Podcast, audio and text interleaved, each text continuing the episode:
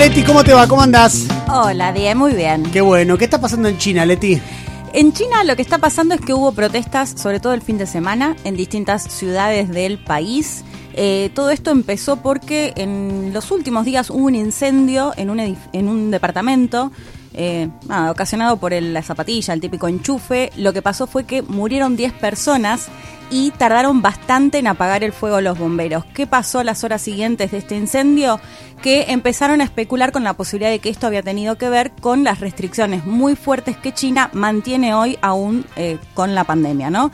Eh, recordar que, por ejemplo, si vas a visitar China todavía te exige la cuarentena de, de 10 días, todavía muy eh, con el tema de los test, además de lugares que de pronto hay un caso y cierran absolutamente todo, digamos, muy, muy restrictivo como era sobre todo al comienzo eh, de la pandemia. ¿Qué pasó entonces después de este incendio? Bueno, salieron a, movilizarse en parte, eh, bueno, en un comienzo era por los muertos, pero esto empezó a crecer y sobre todo con eh, la crítica hacia justamente la restricción o esto que se conoce como la política del COVID-0, ¿no? Hay que recordar que China pese a haber sido además el país donde se inició, digamos, el COVID, tiene menos de 5.000 muertos con 1.400 millones de habitantes.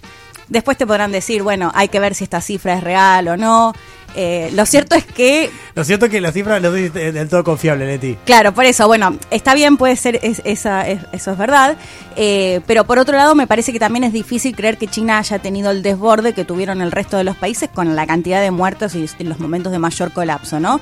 Pero bueno, fue como consecuencia de esta política que se llevó a cabo y que se sigue eh, llevando adelante en China. ¿Qué pasó en el medio de estas protestas? Bueno, por un lado lo que vemos es gente que se movilizaba, de hecho con una hoja en blanco, algo que se usaba y se usaba incluso en Hong Kong y demás, y eh, fuerzas de seguridad que se desplegaron por gran parte del país. Lo que pasó fue que detuvieron además a un periodista de la BBC, Ed Lawrence, y eh, lo que generó fue ahora un conflicto con el Reino Unido. Eh, si les parece, de hecho, escuchamos al primer ministro británico, Rishi Sunak, que hacía referencia a, la- a las protestas en China. Rishi, dale, papá.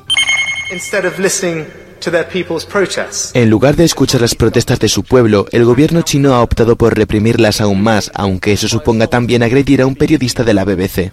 The media and our parliamentarians must Los medios de comunicación y nuestros parlamentarios deben ser capaces de hablar de estos temas sin ser sancionados, incluyendo la denuncia de los abusos en Xinjiang y la limitación de libertades en Hong Kong.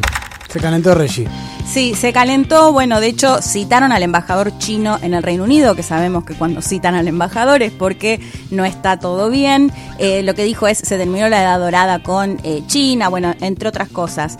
¿Qué se, qué- a ver, ¿qué vemos acá? No es nuevo esta discusión entre Occidente y democracia liberal o no, ¿no? O un gobierno autoritario, como lo puedan llegar a denominar, al eh, gobierno chino, digo, sobre todo desde los mandatarios europeos. Me parece que lo que tiene que ver acá va más allá de eso, ¿no? Porque la discusión de fondo tiene que ver con una China que viene en crecimiento, que le viene disputando el lugar a Estados Unidos y me parece que hay que ver ahí qué respuesta se da o qué se hace en definitiva ante este tipo de, de acusaciones o si simplemente quedan, digamos, eh, en ese debate.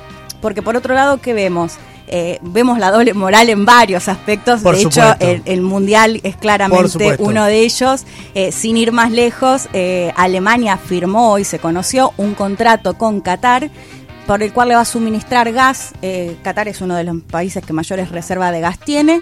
Eh, por 15 años es muy menor el porcentaje y lo veníamos contando, ¿no? Esto es una de las consecuencias de la guerra en Ucrania, la dependencia de los países europeos, pero particularmente de Alemania, del gas ruso. Quiero decir, esta firma del acuerdo con Qatar es muy menor si se compara con el gas que adquiere de Rusia. Pero bueno, también esto puede explicar parte de por qué hay también bastante hipocresía en el mundial y, y qué hacer acerca de la violación, con, con la violación de derechos humanos.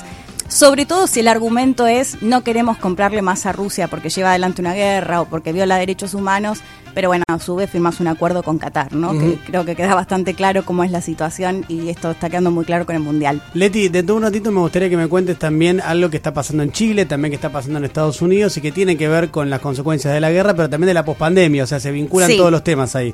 Así que nos Sí, metemos de, con de eso. hecho, esto lo- lo- claramente lo podemos vincular con esto mismo que te estaba diciendo de China. Ok, en instantes nos metemos con eso entonces.